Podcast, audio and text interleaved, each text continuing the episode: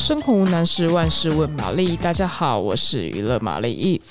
那今天呢，我想要跟大家介绍一部 Netflix 独播的动画，哈，叫做《蓝色时期》。那《蓝色时期》呢，它这一部动画呢，呃，主要是讲说有一个呃高中的学生，然后呢，他叫石口八虎。呃，这十口八虎呢，他只是就是过着一般普通学生的生活，然后想着想说啊，我可以考上就是不错的大学，这样子就好了。那呃，因为家里的经济情况，所以没有办法负担让他去呃念私立大学这样子的费用，所以他就想说那。考一般的大学就可以呃满足家长的需求，然后呢也可以就是呃以后一呃找一般的工作过过普通的生活就好了。但他后来发现，就是在一次偶然的机会中，然后看到学姐的画作，然后他被学姐那个天使的画作打动，他觉得哦天哪，这个笔触，然后呢这感觉就是怎么这世界上怎么会有这样的世界存在？然后他就在高中高二的时候，他就突然间决定说：“好，那我要考，我要我要去报考艺术大学。”那家长一开始当然是很不赞同他的决定，就觉得说：“为什么你要突然间就是去考艺术大学？而且呃，日本的国立的艺术大学非常的难考，那你要考私立大学，我们家负担不起这个钱。”然后他就用他的呃画作。用他就是对画画的诚意去说服他的家长。那其实里面有很多就是充满诚意的，就是呃句子，或者是充满诚意的对白，像是呃石口八虎就是对于未来的人生感到迷茫的时候，然后呢，他有有曾经就是问那个。呃，美术社的老师说说，呃，就是他就说，如果说你你没有办法保证以以艺术为生的话，那念念那个美术大学有什么好处？这样，那老师就刚才讲说，其实大人都会觉得喜欢的事情留着当兴趣就好了，可是那是大人的看法。身为孩子，你没有办法努力，是因为你没有找到你喜欢做的事情。那八虎就觉得说好，对，因为他现在真的找到，终于找到，就是在他人生当中唯一可以去做的事情，而且他发现原来透过画作，他可以看到不一样的世界，那我可以跟大家交流。那其实我们回归到蓝色时期哦，这个呃题目来讲的话，蓝色时期讲的是毕卡索。啊，大家会公认，就是大概在一九零一年到一九零四年这段时间的作品。那毕卡索呢，就是大家知道他是呃呃画画界的大师，这样子绘画大师。那艺术作品大师，他们他他当然会经历过很多，比如说自己的迷茫的时期这样子。那在那一段的时间，蓝色时期里面，他画了什么东西，就是全部都是蓝蓝的，就是连脸或者是。呃，连物品看起来都蒙上一层冷色调，那几乎没有什么暖色调的作品。然后，呃，大家就想说，诶，那他这段时间就是也是他的这个这个低潮期。虽然他本人从来都没有正面去承认过说，哦，这段时间对他来说有什么影响啊，或者是发生什么事情。但是大家可以呃从他画作感觉到说，哦，这段时间他并不太开心这样子。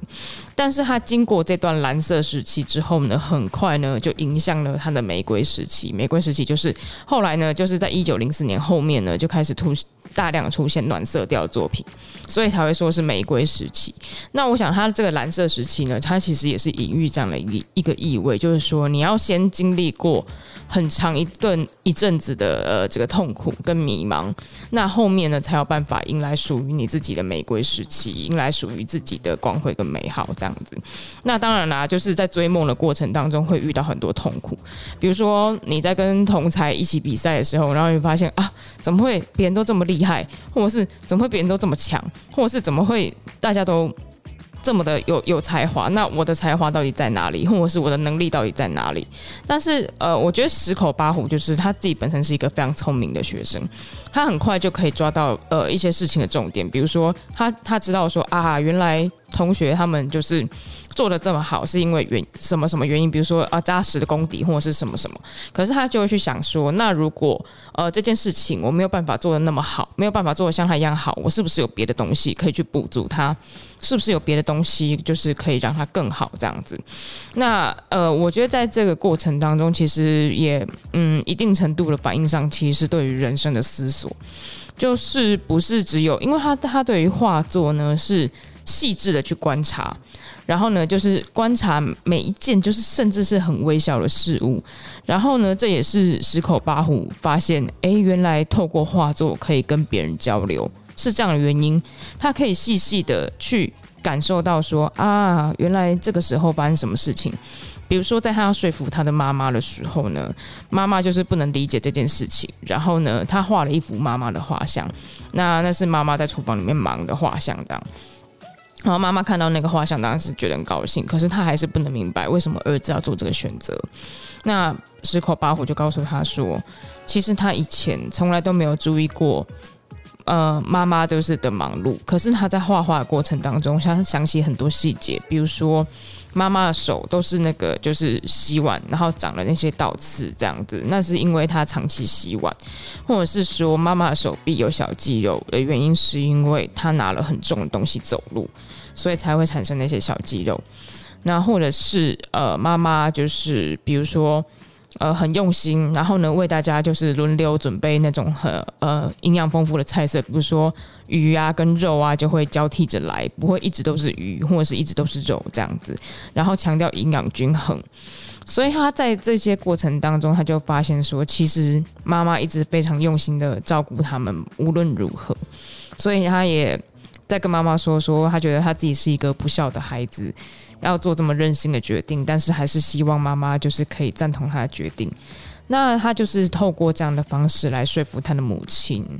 那呃家里人就是也可以同意他的决定。那当然哈，他现在呃，现在 Netflix 的这个动画呢，它目目前是播到第五集，就是他进入这个美术补习班，然后跟其他同才就是一起较劲，而且还有重考生，不是只有应届生，还有重考生，所以那个就是比赛的过程当中是非常的精彩，他甚至还有还有后面就是要去考大学的一些桥段这样子。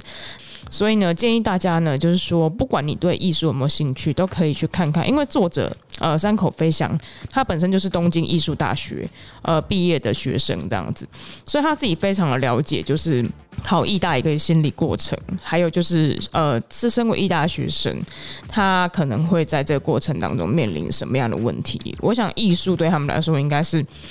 呃，影响他们一生的选择。